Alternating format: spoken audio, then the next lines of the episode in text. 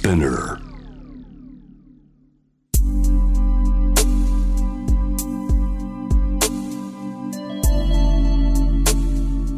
眠らない街六本木。高層ビルの一室に現れる深夜の保健室。重たいドアの向こう側。ここでは誰もが飾らない言葉で語り始める。心の声を聞き出す。特別な聴診器を持って迎えるのは酒と涙と哀愁をこよなく愛するイラストレーターの田中美咲。恋仕事家族そして性のこと。一人一人で違う。体と心のカルテ。J-WAVE ミッドナイトチャイム。ようこそ深夜の保健室へ。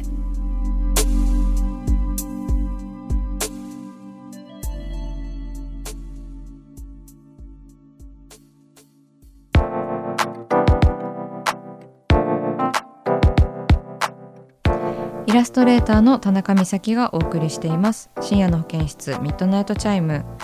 今夜はリスナーの皆さんから寄せられたメールを紹介しています。ラジオネームはんぺんさん29歳の方です。中学の同級生の結婚式でその友人の弟と3年ぶりに再会しました。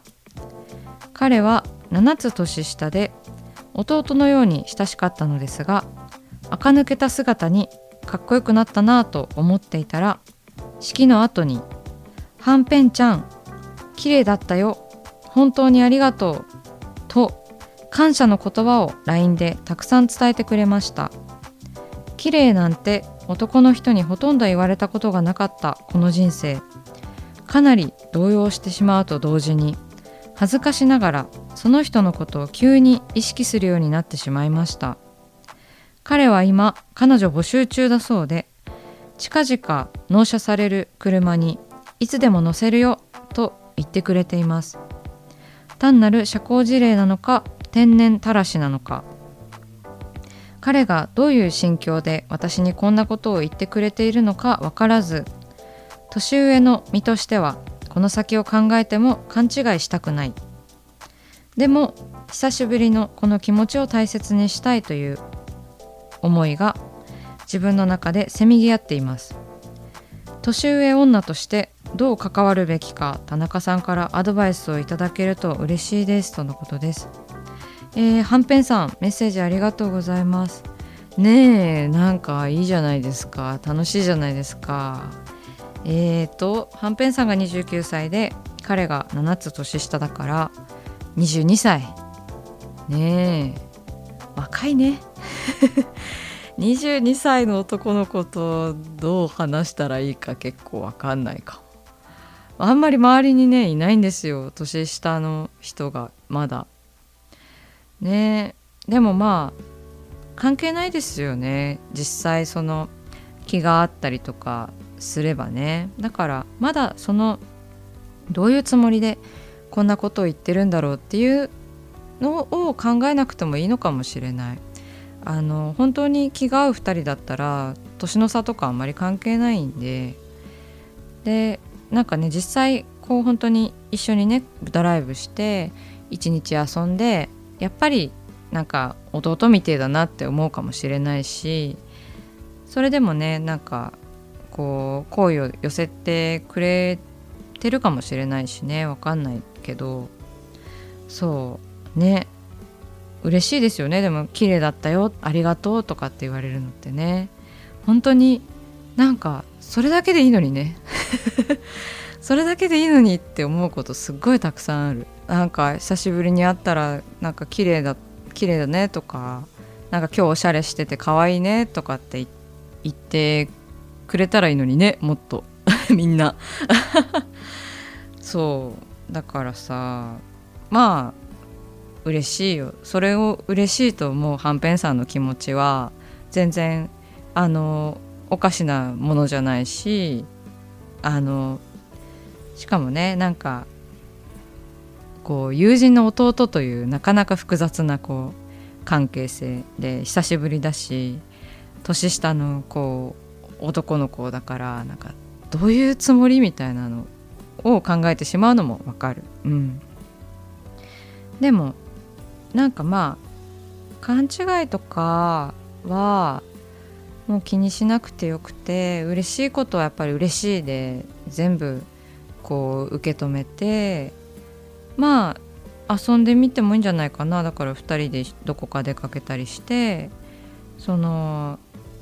なんか友人の弟でという関係が崩れないままでもなんか楽しんでね2人が過ごせたらいいことだしあのー、全然ちょっとドライブ連れてってよ納車したての車でさみたいな感じで あの遊びに行けばいいかなって私は思います。うん、ねそんななんかこのまた年下の彼のなんか軽さがいいよね。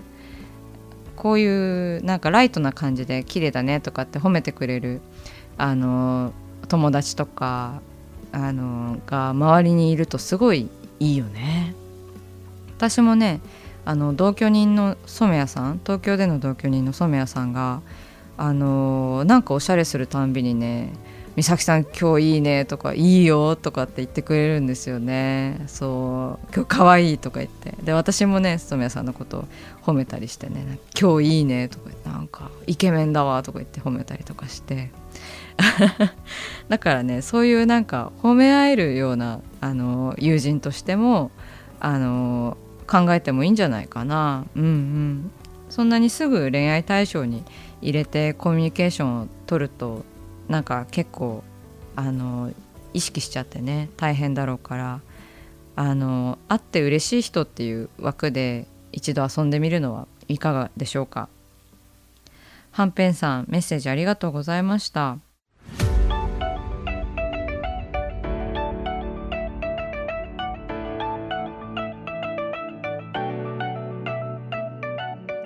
さあ始まりました。田中美咲の六畳一間。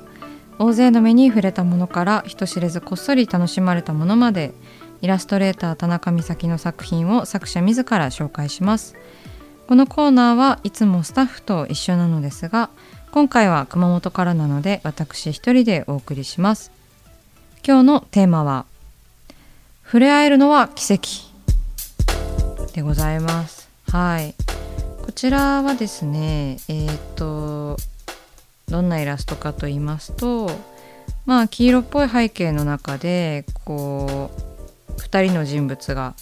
こう片方はね鼻血を流していて片方はあの涙を流しているというイラストですね。結構顔面のアップであのどっちも横顔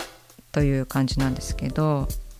でまあなんか鼻血が出ているのが相手の人に映ってるから多分キスした後なんだなみたいな。鼻血出しながらもキスした後なんだなっていうのがきっと読み取れるイラストになってると思うんですけれども。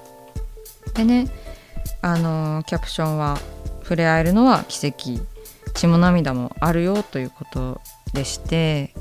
まあそう私もねそういうなんかこう特別なパートナー同士のイラストを描いていたりとかまあ日常ねの生活を描いていることが多いんですけれども、まあ、その中で本当にあの触り合える関係性とかっていうものって奇跡 奇跡に近いなって思ったんですよね改めて。あのだから簡単なことじゃないんだよっていうのをねあの強調したくてであの奇跡って言葉ってめっちゃ強いじゃないですか。強いしあの月並みだしなんか結構あの使うとこう陳腐に感じるような言葉でもあるなって思うんですけどでもここであえてあのみんなが知ってるような奇跡っていう言葉をあの使いたかったですね。本当に奇跡だからね。なんかそのまあ運命の人とかそういう風な言い方もありますけれども本当にでなんかそのまあ触れ合えるっていう関係性の奇跡からまたさらにどんどん奇跡を積み重ねていかないとやっぱり人間関係っていうのはあの難しいという意味でまあ女性の方はこう鼻血を出してますよね。でまあこの鼻血とかの意味っていうのはなんかその人が抱えた、あの、現在の傷であったりとかあとはまあ女性は毎月生理が来るからねだからそういうものの象徴としてあの血を描いたんですよ。でやっぱりそのまあこのイラストのに出てくる2人は男女一応男女の設定で描いたんですけどまあどっちにでも見えればいいかなとも思ったんですけどそのなんだろう血を見てもらうとかなんか自分の怪我を見てもらうっていうのはすごいあのー、大事なことでやっぱり触れ合える関係になってからさらに先のことだなって思うのででまああの男性に見える方ですね。もう、まあ、血を知って涙を流すということでまあなんだろう。まあねその泣いて泣いてもいいんだよということはなんか言いたくて男の人に涙を流させました。なんかまあその凄まじいんですよね。やっぱりその今女性が置かれてる状況とかっていうのって。まあ自分が女性だから敏感に察知してるのかなとも思うんですがまあ女性がこう軽視されているとか差別されているっていう文脈ってすっごい昔からあったしやっぱりあの毎月生理が来るであったりとかあのどうしても筋力では男の人に勝てないとかね。なんかそういったあの状況であるということをやっぱり知ってほしいしあの一緒に泣いてほしいみたいなところがあるからまあだからそういうあのこういうイラストになったという感じですね。うんうん、女性は血を流し男は涙を流しているっていう感じでイラストを描きました。でまあねこのラジオにもすごいさまざまな恋愛相談とかお悩み相談来るけど本当にね簡単なことじゃないのであの人間関係を築くのはねあの恋人同士友人同士やっぱり血と涙を流し合いながらぶつかり合っていこうぜっていう ことであのこちらのイラストを描きました。はいあのインスタグラムでね遡ってもらうと見ることができるので是非チェックしてみてください。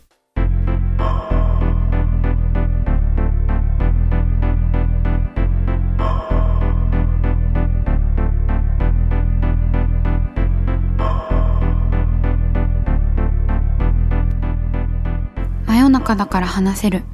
体のこと心のこと。J-WEB ミッドナイトチャイム。公式サイトとインスタグラムは24時間オープンしています。あなたの悩み番組へのメッセージお寄せください。来週もイラストレーターの田中美咲が深夜の保健室でお待ちしています。キャリコン編集長通信仕事と人生の話をゆるゆるとパワードバイミモレ。このポッドキャストではミモレ編集長の河原咲子が時には一人で時にはゲストをお招きしキャリアコンサルタントの資格を生かして仕事と人生そして職業キャリアだけじゃないライフキャリアの話を誰にでも分かりやすくゆるゆるとお話します。毎週金曜日に新しいエピソードを配信中です。ぜひ一度聞いてみてください。